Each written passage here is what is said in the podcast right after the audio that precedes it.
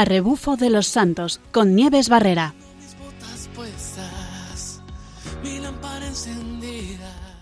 Buenas tardes, feliz viernes. Hoy traemos otro plan y en esta ocasión un plan bien fresquito por el norte de España. Nos iremos a recorrer la zona de Covadonga, un lugar fresquito y además un lugar de, en el que coincide con el santo del día de hoy que pasó por allí, San Pedro Poveda.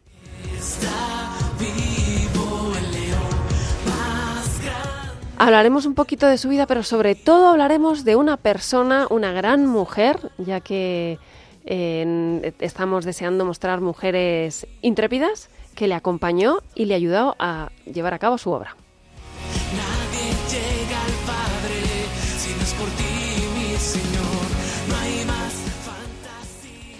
Buenas tardes. Hoy coincide nuestro santo del día con el programa. Y tenemos nada, nada, más y nada menos que a San Pedro Poveda, un sacerdote que vivió momentos muy difíciles en España y que se preocupó por formar a las personas, hacer que crecieran en, en muchos ámbitos. Empezó con la enseñanza y a día de hoy eso también ha, llegado a muchos campos. Pero como siempre vamos a hacer una ruta, vamos a hacer esta ruta que coincide con un lugar maravilloso en el que estuvo este, este santo. Y tenemos con nosotros a Rafael Sánchez. Buenas tardes, Rafa, ¿cómo estamos? Muy buenas tardes, Nieves. Pues muy bien. Bueno, me encanta que nos traigas estas rutas en verano porque son fresquitas, son agradables, pero en esta ocasión también es una, una ruta en bicicleta de bastantes kilómetros. Cuéntanos. Bueno, más que kilómetros son, eh, sí, son kilómetros, pero sobre todo es una ruta con un perfil que tiene una dureza importante, vamos a decir.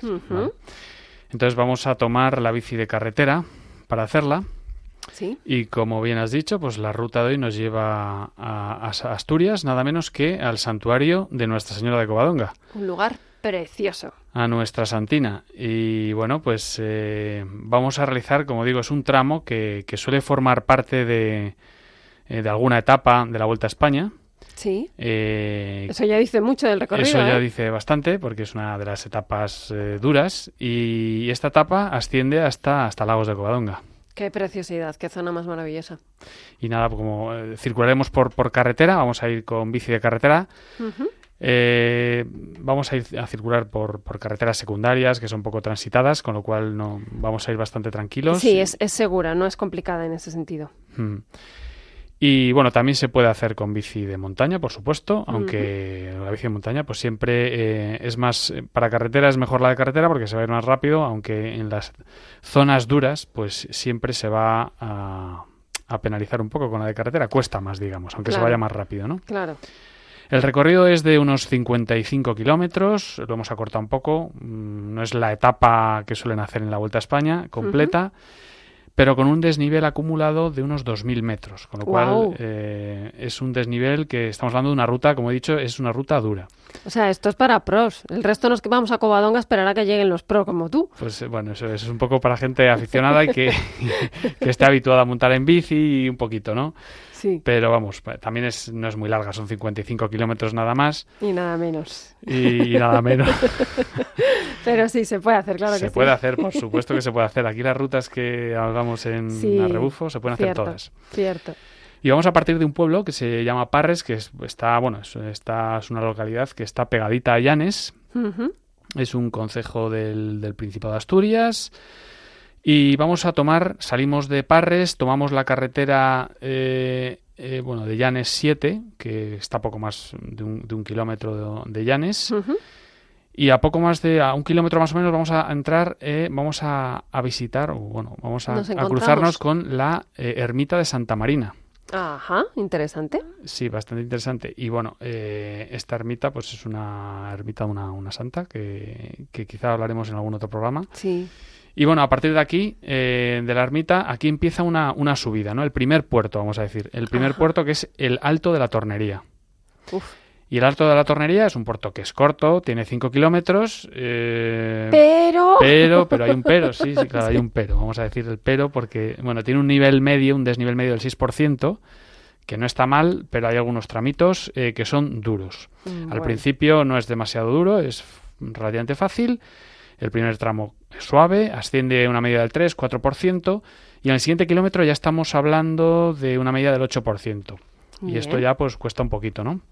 Sí, va subiendo. Va subiendo, va subiendo. Bueno, hay un pequeño descanso entre el kilómetro 2 y 3 que asciende solamente entre el 5 y el 6%, vamos a decir solamente. ¿Qué vendrá después? y ya, bueno, los dos últimos eh, kilómetros ya tenemos una media del 10% y esto ya sí que es, hay que sudar, hay que sudar la camiseta bastante, ¿no? Sí, ¿no? Incluso hay algún tramo que asciende al 15%. Esto ya, pues, eh, se hace duro y posiblemente pues, en alguna ocasión alguno puede poner el pie, no pasa nada, pues seguimos andando y seguimos adelante, ¿no? Bueno, pues llegamos al puerto. Eh, desde en la cima del puerto llevaremos unos 9 kilómetros desde Parres eh, y vamos a iniciar el descenso. Y en el descenso a 3 kilómetros de la cima, en el descenso nos encontramos con, la, con otra ermita, la ermita del Santo Ángel. Y en 5 kilómetros ya llegamos a Cortines, donde tenemos la iglesia de San Pedro y comenzamos pues, una suave subida de unos 8 kilómetros. Esta ya es más suave, del 3-4%, son 8 que es más distendida. Sí. Y eh, con, esto enlazamos desde la, la carretera de Llanes 7 con la, la AS, la carretera de Asturias, la, 115. Bueno, pues eh, llegando al alto de la, de la Robellada que se llama, pues hay una rotonda eh, en donde en esta rotonda tomamos la salida, la primera salida, hacia la, la, A114 y bueno, hasta aquí llevaremos unos 22 kilómetros ya de ruta. Así que bueno, sufriendo un poquito, pero. Madre mía, pero 22 kilómetros y con el 15% de, de desnivel, madre bueno, pues eso todavía no hemos llegado a lo duro, así que. Vamos allá, venga. Pero bueno, hay que hablar que, estamos disfrutando de unas preciosas vistas, porque allí todo es maravilloso. Y nada, a partir de aquí comenzamos un largo recorrido de 20 kilómetros en un descenso suave, donde nos va a dar tiempo de sobra a recuperar fuerzas, a comer un poquito, a beber y bueno, para coger energía suficiente para lo que, para lo que viene. ¿vale? Vamos allá. Bueno, pues pasamos por, por Avín, por Benia de Onís, donde podemos admirar la hermosa iglesia de, de Santolaya, y así hasta llegar al pueblo de Mestas. Bueno, pues en Mestas ya habremos recorrido unos 30 kilómetros y, saliendo del pueblo seguimos por, por la AS-114 y a poco más de un kilómetro llegamos a otra ermita, la ermita de Santa María. Es un camino muy bonito en ese sentido, ¿no? O sea, hay tramos ahí muy... O sea, hitos muy, muy especiales, como en las ermitas. Y nada, em, seguimos, llegamos a Corao, y como a un kilómetro en otra rotonda tomamos la salida de la S262 en dirección Covadonga, llevamos hacia Covadonga y al Parque Nacional de Picos de Europa, que es la señalización que nos marca. Ajá.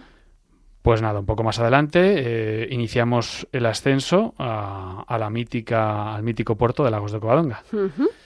Y en esta, en esta subidita, pues aquí tenemos, eh, hacemos una paradita, porque aquí, antes de subir, nos encontramos con la Basílica de, eh, de, Santa María Real de Covadonga, que es donde está el santuario de nuestra Santina, nuestra madre. Y entonces aquí hacemos una paradita técnica para pedir a nuestra madre que nos ayude en este estupendo ascenso y le dedicamos una oración y... En realidad como que vamos a verla a ella, ¿no? Pero además le pedimos fuerzas para continuar. Desde luego, vamos a necesitarlas. Eh, le pedimos eso y muchas más cosas, porque hay que decir que al santuario va la gente a rezar a la Virgen y, bueno, que da sus gracias. Desde luego que sí. Y nada, aquí digamos que ya eh, comienza el descenso. Ya hemos empezado un poco el descenso en el primer kilómetro hasta llegar al, santuario, que es una subida del 4, 3, 4% más o menos, 4%. 4% y ya desde el primer kilómetro, desde el segundo kilómetro, eh, empieza ya la subida un poco fuerte, ¿no? Vamos al 7,3%. En el kilómetro entre el 2 y el 3 eh, tenemos ya unas, unas rampas del 10%, hasta el 12 incluso, 12-13. Luego vamos a llegar eh, al, mirador mm, de los canónigos, que, se llama, y es entre el kilómetro 3 y el 4. también es una subida constante, 9-10%, hay que estar ahí poquito a poco y tomárselo con tranquilidad.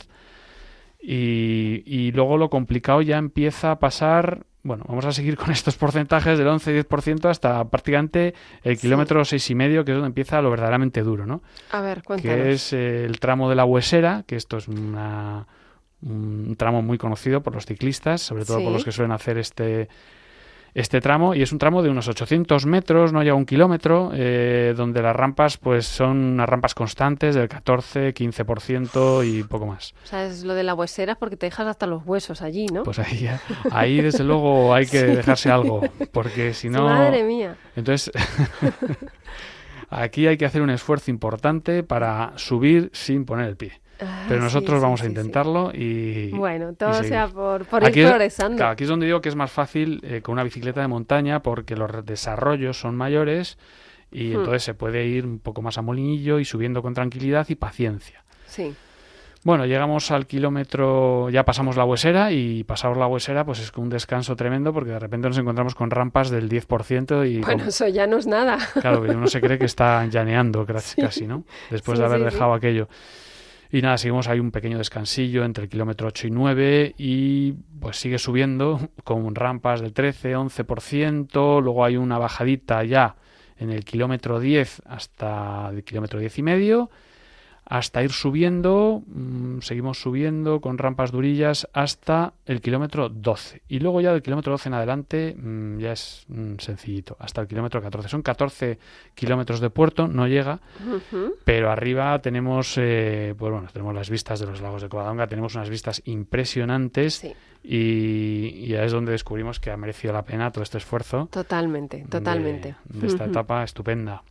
Sí, una etapa que ahora en verano está fenomenal porque no hace tanto calor como en otros sitios. Claro. Bueno, eh, vas a pasar calor en cualquier En caso. cualquier lado, porque pero- Pero mejor esto que en. Andalucía, que te toque esto ahí que en Andalucía, ¿no? Sí, bueno, Andalucía depende de dónde vayas, porque si subes la- el Veleta, que también tiene su También aquel, tienes subes aquel. muy Bueno, alto y- tenemos ahí muchas rutas que contar, ¿eh? Sí, esa, esa para, para, para otro momento la podemos sí, contar, sí. sí. Pues esta ruta es muy bonita, sí. Y pasamos por ese santuario de Covadonga.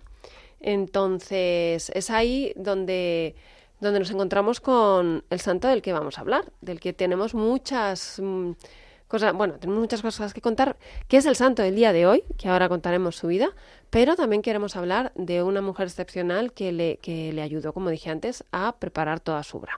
Vamos allá. allá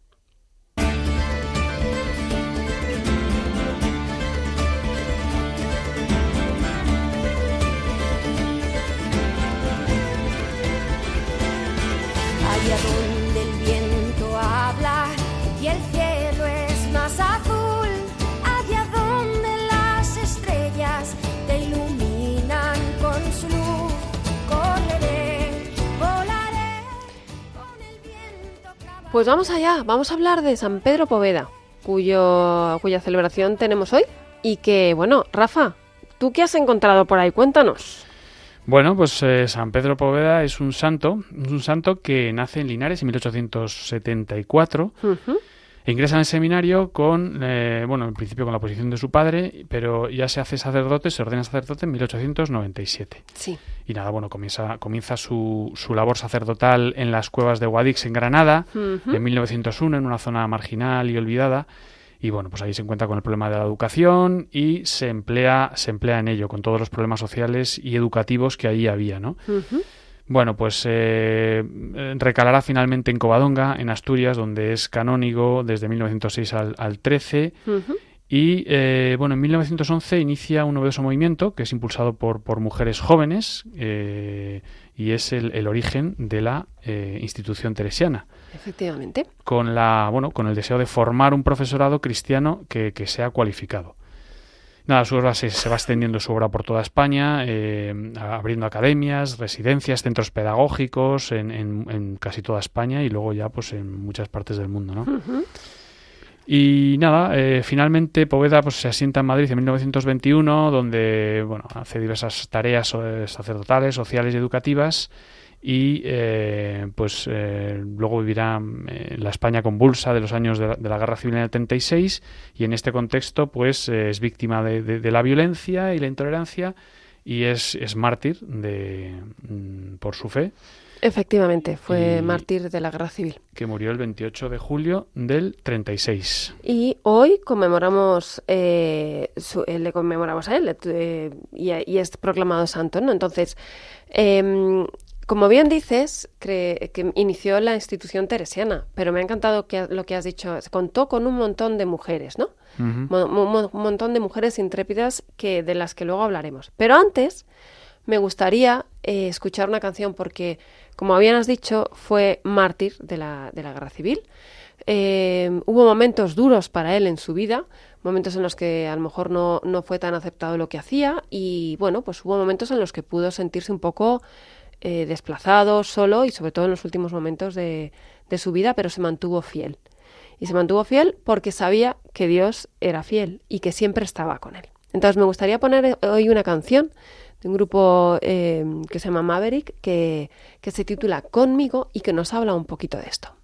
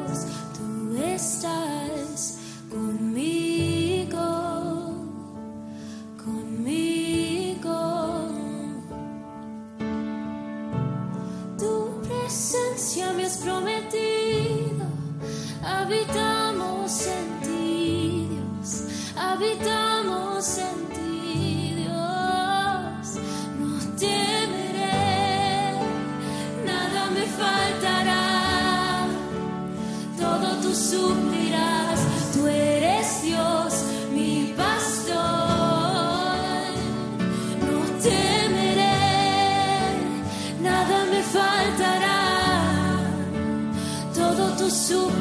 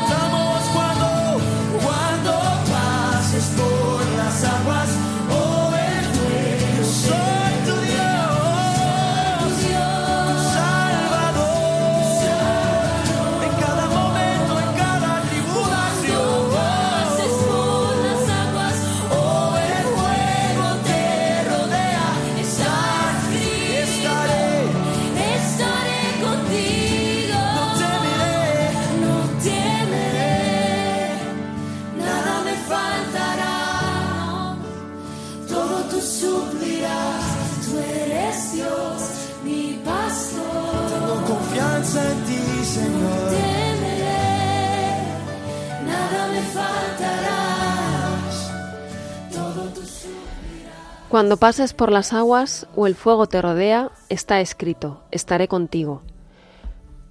No temeré, nada te faltará. Todo tú suplirás, tú eres mi Dios, mi pastor, no temeré, nada me faltará. Yo me imagino que esto es lo que debería estar experimentando San Pedro Poveda en el momento en el que, en el que se enfrentó a ese, a ese martirio eh, y, y no dejó de ser fiel a Jesucristo, a Dios, al Señor, porque él sabía que, el Señor estaba con él, ¿no? Entonces, por eso esta canción quise ponerla, porque realmente es debe ser un poco el sentir de todos estos cristianos que son perseguidos, que son eh, asesinados a causa del nombre de Cristo, en aquella época y, ahora, en cualquier momento, ¿no? Ellos tienen claro que el Señor está con ellos y no lo van a dejar por nada del mundo. Y bueno, pues hablamos de, de, San Pedro Poveda y su paso por Covadonga y, y, bueno, tenemos con nosotros hoy a una persona que conoce mucho de, de esta historia de la institución teresiana. Ella se llama eh, Maribel Sancho y es miembro de la institución teresiana, nada más y nada menos. Y está hoy con nosotros para contarnos un montón de cosas sobre este tema. Buenas tardes, Maribel, ¿cómo estamos? Hola, buenas tardes. Aquí estoy, Nieves. bueno, pues con, con, muchísimo gusto tenerla y, y agradeciéndole porque estamos deseando conocer cosas. Pues nada, si yo puedo esclarecer algo pues... o enseñaros algo de Josefa Segovia o de la institución, aquí me tenéis. Oye, Nieves, te voy a pedir un favor, háblame de tú. Vale, perfecto. Soy una persona mayor, pero... perfecto. me siento más a gusto, gracias. Muy bien, pues Maribel, vamos a ver, porque aquí llegamos a Covadonga, un punto en el que uno dice, bueno, ¿y qué tiene que ver Covadonga con Josefa Segovia, que es la mujer que hablábamos antes, una mujer intrépida, valiente, muy actual además, que tiene que ver con San Pedro Poveda y por qué en Covadonga? Bueno, vamos a ver. Covadonga es el sitio, es el lugar donde nace la institución teresiana. Sí. ¿Eh? Y por tanto, como Josefa Segovia fue la persona que Dios puso en el transcurso de San Pedro Poveda para dar carne y vida y humanidad a su idea, a esa institución teresiana que él mm, se inspira y la funda en Covadonga, eso tiene que ver Covadonga con Josefa Segovia. Sí. En cuanto que ella es la persona, como diríamos, que encarna y realiza esa esta idea. vocación, esta idea. Pero, eh, pero no, Josefa Segovia está más vinculada a la institución teresiana en general y a las tierras de Andalucía. ¿Y dónde? Porque es ahí donde conocí al padre Poveda. ¿Cómo fue ese encuentro? Pues mira, ese encuentro es, es eh, fue mm, en Jaén, Uh -huh. en 1913. Uh -huh. Pedro Poveda ha fundado ya la institución en. Covadonga, que mm, muchos conocerán, o si no, pues luego podremos hablar un poquito de ello. Y mm, este, la institución teresiana es un movimiento mm, de educadores mm, y Pedro Poveda en este momento quiere abrir una academia en Jaén, la primera, como te digo, fue en Oviedo, en, Asturias, en Covadonga, quiere a- abrir otra academia en Andalucía, en Jaén. Sí. Y entonces ahí le hablan, pues mire, a- eh, don Pedro, hay una chica que acaba de terminar los estudios superiores de magisterio, primera promoción, premio extraordinario, Wow. y una mujer mm, preparada y además de una fe mm, profunda, y esta sería la persona ideal para que usted pusiera al frente de esa academia. Y Qué el padre bueno. Poveda pues se pone en contacto con el padre de Josefa Segovia. Y ahí se da el encuentro. ¿Y, ¿Y qué ve en ella? Para, porque decide tomarla como persona para, para iniciar esta obra por allí también. Pues yo creo que el padre Poveda ve en Josefa Segovia, primero son las referencias que le Sí, digo, sí, ¿eh? sí, sí.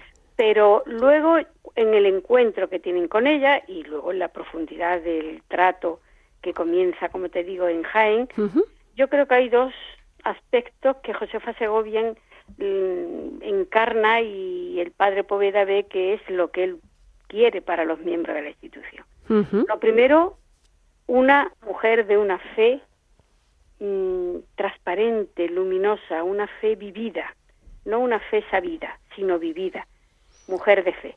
Una mujer joven, tenía 22 años cuando encuentra al padre Poveda y, y cuando termina sus estudios universitarios. Sí. Y lo segundo, una mujer intelectualmente preparada. Fue de esas mujeres que abren camino al feminismo en estos momentos en Wow. España. Wow. Pedro Poveda que quiere un movimiento donde y él cree en la mujer, en el papel de la mujer culta y creyente pues mm, encontró en Josefa Segovia la perla, encontró la persona que le ponía a Dios en su camino. Yo estoy metiéndome a pensar en lo que en lo que se encontró Pedro Poveda, pero creo que fue así. Como que el Señor le dio unos dones a ella y Pedro Poveda dijo, estos son los dones para poder crear la institución. Efectivamente, Dios le dio a Josefa Segovia lo que el padre Poveda necesitaba para fundar y para dar vida a esta institución. Así es. Qué bueno. Y y bueno, entonces ella, entonces ella, se pone en camino con, con, con, San Pedro Poveda. Que, y ella también ella verá en, en, Poveda verá una persona de referencia y demás. ¿Qué es lo que le caracterizaba? Porque nos acabas de decir que era una mujer, eh, nos has hablado de, pues eso, que era como que inicia el feminismo. ¿Por qué? ¿Qué es lo que era una mujer con estudios y, pero también era una mujer que tenía, por lo que, por lo que he investigado, tenía también una parte maternal. Bueno, vamos a ver, Josefa Segovia en estos momentos, ella tenía su proyecto de vida. Sí. Ella además tenía un novio que era médico y ella, bueno, pues pensaba ejercer su profesión, pero formar una familia. Esto es lo primero. Mm, de, luego, cuando en este encuentro del padre Poveda y ella va poco a poco viendo la envergadura que tiene la obra de Pedro Poveda, de San Pedro Poveda, entonces ella comprende que Dios la llama para hacer de su vida una entrega total a la Iglesia, a Jesucristo, y a través de esta mm, carisma y de esta servicio que es la institución teresiana. Entonces ella deja a, a, su novio y se entrega plenamente para realizar la institución teresiana. Tú me dices que ella tenía unos rasgos maternales. Yo creo que sí, que en Josefa Segovia había un liderazgo humano y espiritual que en, a su contacto, en su presencia, pues crecían, crecían las personas, eso es así, porque daba confianza, sabía esperar,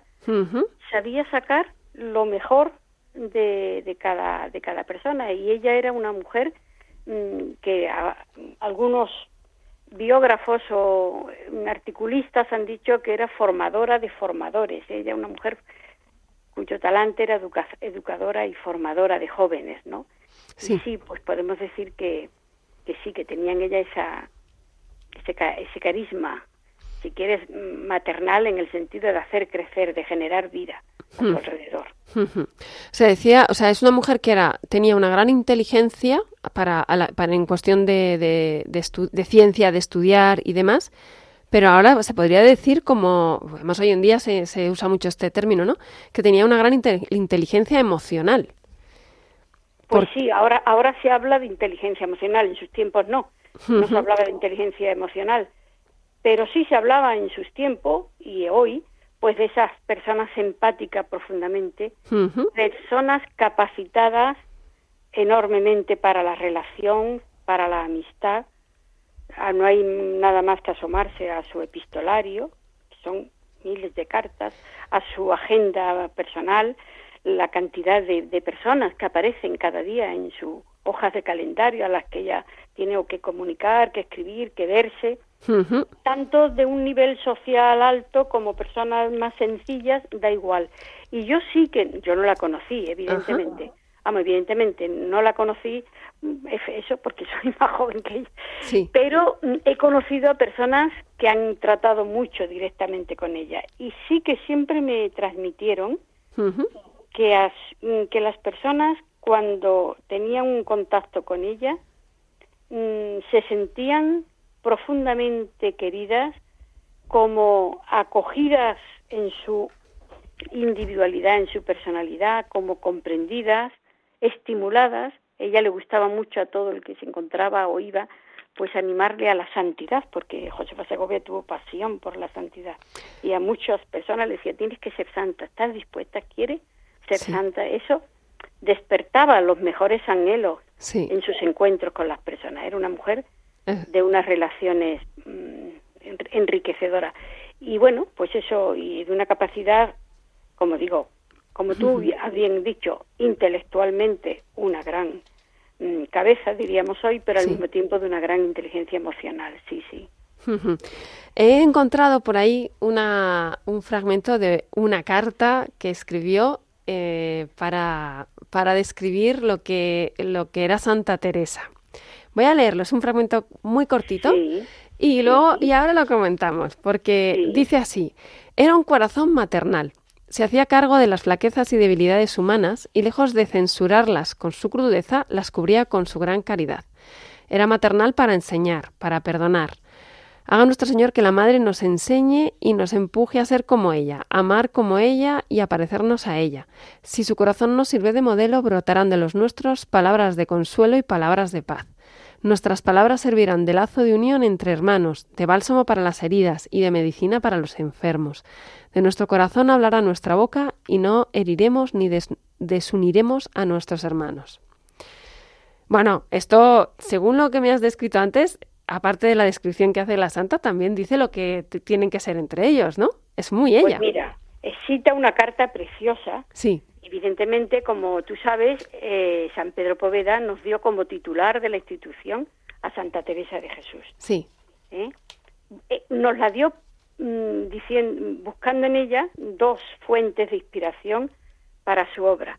Una, Santa Teresa, una mujer eminentemente de Dios, toda de Dios, pero al mismo tiempo eminentemente humana. Sí. Eso que tú Mm, dices, de corazón maternal, eminentemente humana. Y esa carta de la que tú has leído esos fragmentos tan preciosos, esa carta es una que escribió Josefa Segovia describiendo el corazón de Santa Teresa. Y yo he oído de las personas, como te digo, que la conocieron bien, biógrafas o articulistas suyas, que dijeron, en el fondo está describiendo su propio corazón. Corazón, exactamente. Así era Josefa Segovia. Esa carta nos manifiesta como ella, ¿eh? al hablar del corazón de la santa, es su corazón. Pues ella humanamente era así. ¿Y espiritualmente cómo era? ¿Cómo era su espiritualidad? Bueno, espiritualmente, voy a entrar en Descálzate que la tierra que pisas es sagrada, ¿eh? hablar de la espiritualidad de Josefa Segovia. Ella fue una mística del siglo XX, pero mm, santa, como dice Francisco, el Papa Francisco de la puerta de al lado, ¿no? No mística de elevaciones de éxtasis, sino mística de una inmediatez de trato con Jesucristo que es ese, eso que decía también la santa, con un amigo al lado todo se puede llevar, todo se puede, ¿eh? mm, lo tenía siempre cabe sí. Josefa Segovia se le dio el don de tener un trato y una referencia inmediata a Jesucristo, mm, de una, diríamos, frescura y, y hondura espiritual. Ella cuenta de su fe, dice, bueno, hay quien el Señor les lleva por caminos de fe oscuro, tormentoso. Mi fe es luminosa, mi fe, esa es. Por tanto, yo creo que uno de los pilares de la espiritualidad de Josefa Segovia es, como buena hija de Santa Teresa, la humanidad de Cristo, pero una humanidad vivida como amigo, compañero, inmediato, una inmediatez de trato con Jesucristo. Otra característica que en ella es singularísima y ahí es donde yo digo que creo que en expresiones suyas, de cartas o de comunicaciones en sus diarios espirituales, se ve uno que ahí hay algo que es más mm, de bueno es místico en el sentido de mm, profundo don de Dios no de su experiencia. Es la vida mariana de Josefa Segovia. El marianismo de Josefa Segovia le ha configurado su espiritualidad. Si algo tuviéramos que decir yo creo en Josefa Segovia sería el trato de inmediatez de Jesucristo y el marianismo que en ella ella acuñó esa jaculatoria que ya es patrimonio de los cristianos. Madre mía, que quien me mire te vea. ¿Cuántas veces la habremos recitado o escuchado pues y hoy sabemos de dónde viene? De Josefa Segovia. eso, y ella tiene un artículo precioso cuando quitan de, los, de las escuelas públicas el crucifijo, cuando no permiten hablar de Dios a las maestras, ella tiene un artículo que tituló Inmaculada. Y en ese artículo ella simula que los niños que no pueden ya escuchar, oír, hablar, que no que han quitado el cuadro de la Virgen y el cuadro. La maestra hace suya esta ejaculatoria, madre mía, que quien me mire te vea. Y al final los niños dicen, bueno, pues si nuestra maestra es el cuadro de esa Inmaculada que nos... Es la Virgen que nos lo teníamos. Es decir, que en ella el marianismo es vida, es vida, es vida. modelos, dos mujeres que son modelos en la fe, o sea, mujeres que se inspiran en mujeres, en Santa Teresa y en la Virgen, y aparte, y que, y que esa inspiración les lleva a acercarse más a Cristo. Efectivamente, así es. Bueno, ellas, eh, los dos, San Pedro Poveda y ella, vivieron los momentos de la guerra civil. Yo quería preguntarle, preguntarte, em, en unos momentos tan complicados, porque debió ser durísimo, como cualquier persecución que, se dé, ¿ella a qué se aferraba? ¿Qué le sostenía? ¿Cómo lo vivió? Porque, ¿cómo vivió la muerte de, de, San Pedro Poveda? Sí, de San Pedro Poveda y la guerra civil. Vamos a ver, yo creo que la vivió eh, con profundo desgarro y dolor, porque, porque era una división tremenda entre hermanos en España. Esto, y el padre Poveda, si algo dijo y murió mm, diciendo, es que mm, no podíamos mm, ceder a la violencia. Tiene unas cartas maravillosas sobre la mansedumbre, en el momento más agresivo y violento de aquella sociedad. ¿eh? O sea que él murió perdonando y y vivió primero con un enorme dolor el momento que España sufría. Yo creo que en, una de las cosas que también Josefa Segovia se empeñó una vez muerto el fundador es que no, no entráramos en la discusión de vencedores y vencidos, sino de reconstruir el tejido, el tejido fraterno. Y en la institución, aunque al fundador lo mataron, una facción, los, que, los milicianos, y lo mataron ¿eh? pero nunca se habló de vencedores y vencidos, sino de cómo reconstruir la unidad y la comunión. Y en, y en ella, pues algo que si no fue fruto de, si no fuera por el fruto del espíritu, pues hubiera sido imposible. Una mujer de una salud quebrantadiza, una mujer mm, que, que se muere el fundador y se queda con una institución, pues como todas las situaciones, las instituciones en aquel momento, ¿no?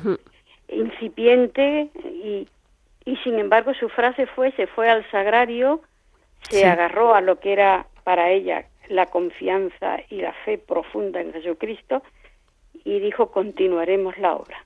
Y esa frase continuaremos la obra la intentó sembrar en el corazón de todas las los miembros de la institución disperso y cada uno como podía en ese momento, continuaremos la obra y la obra no solo la continuó, sino que las llevó fuera de España, fuera de Europa, a los cuatro continentes. Efectivamente, porque investigando también he visto que están por muchísimos sitios. Y ahí quería ver yo, preguntarte ahora.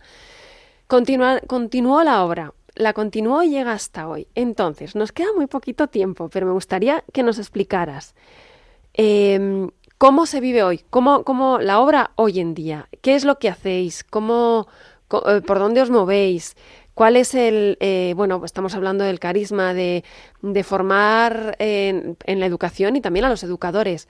Así eh, rápidamente, ¿cómo es, ¿cómo es este tejido que, que, ella ha reconstruido por medio también de esta obra? Bueno, mira, la institución mm, es un movimiento de seglares, de laico. El padre Poveda, ¿Sí? desde el principio tuvo clara la idea que mm, quería mm, formar, llamar, convocar, coordinar un movimiento de seglares comprometidos con la educación, sí. comprometidos por la promoción de la persona humana ¿eh? a través de la educación y la cultura, para enviarlos a los espacios donde no podía ir la religiosa o el religioso por su estatus, porque él fue visionario en muchas cosas, visionario en el papel de la mujer, visionario en el papel del laico y del seglar en la iglesia, visionario en una idea de una mm, sociedad que iba a avanzar en la laicidad, en lo laico. Sí. Eso estaba claro. Además, eh, después, es que esto es, claro, en, en pocos minutos me dicen. Claro, que es que queda muy, poquito, sí. Eso es, pero él fue visionario en decir, hay una ruptura entre la fe y la modernidad, entre la fe y la ciencia, que, que no se trata ahora de ponernos de un lado de otro, sino de hacer el diálogo en la propia mm, corazón del, del creyente. Y desde ahí mandarlos a esos espacios laicos para sencillamente, como la sal, como la luz del mundo, salar mm, y, y, dar luz en esos espacios a través de la propia diálogo que se hace cada educador. Y esto es lo que él quiso. Y esto es lo que sigue haciendo la institución teresiana. Como el carisma es dinámico, evidentemente en sus tiempos la formación era una formación formal, eran las escuelas, eran los centros, los colegios, y eso sigue siendo, y ahí sigue presente la institución. Y ahí estamos. Hoy día la educación se sabe que está en otros espacios informales y se educa desde un hospital y se educa desde un medio de comunicación como tú estás haciendo ahora mismo y se educa desde una escuela de arte y se educa desde un centro de jóvenes de tiempo libre. Ese concepto, por tanto, hoy día la institución está allí donde se juega la batalla por la dignidad de la persona humana. Maribel, tenemos que dejarlo hasta aquí. Tenemos que dejarlo, pues ahí estamos. Seguiremos investigando sobre el tema y solo decir una cosa más para despedirnos.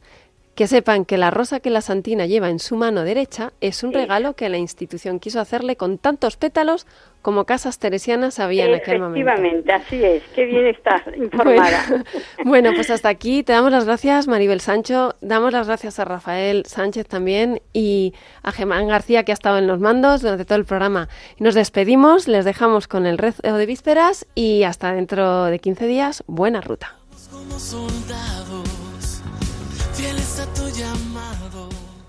A rebufo de los santos, con Nieves Barrera.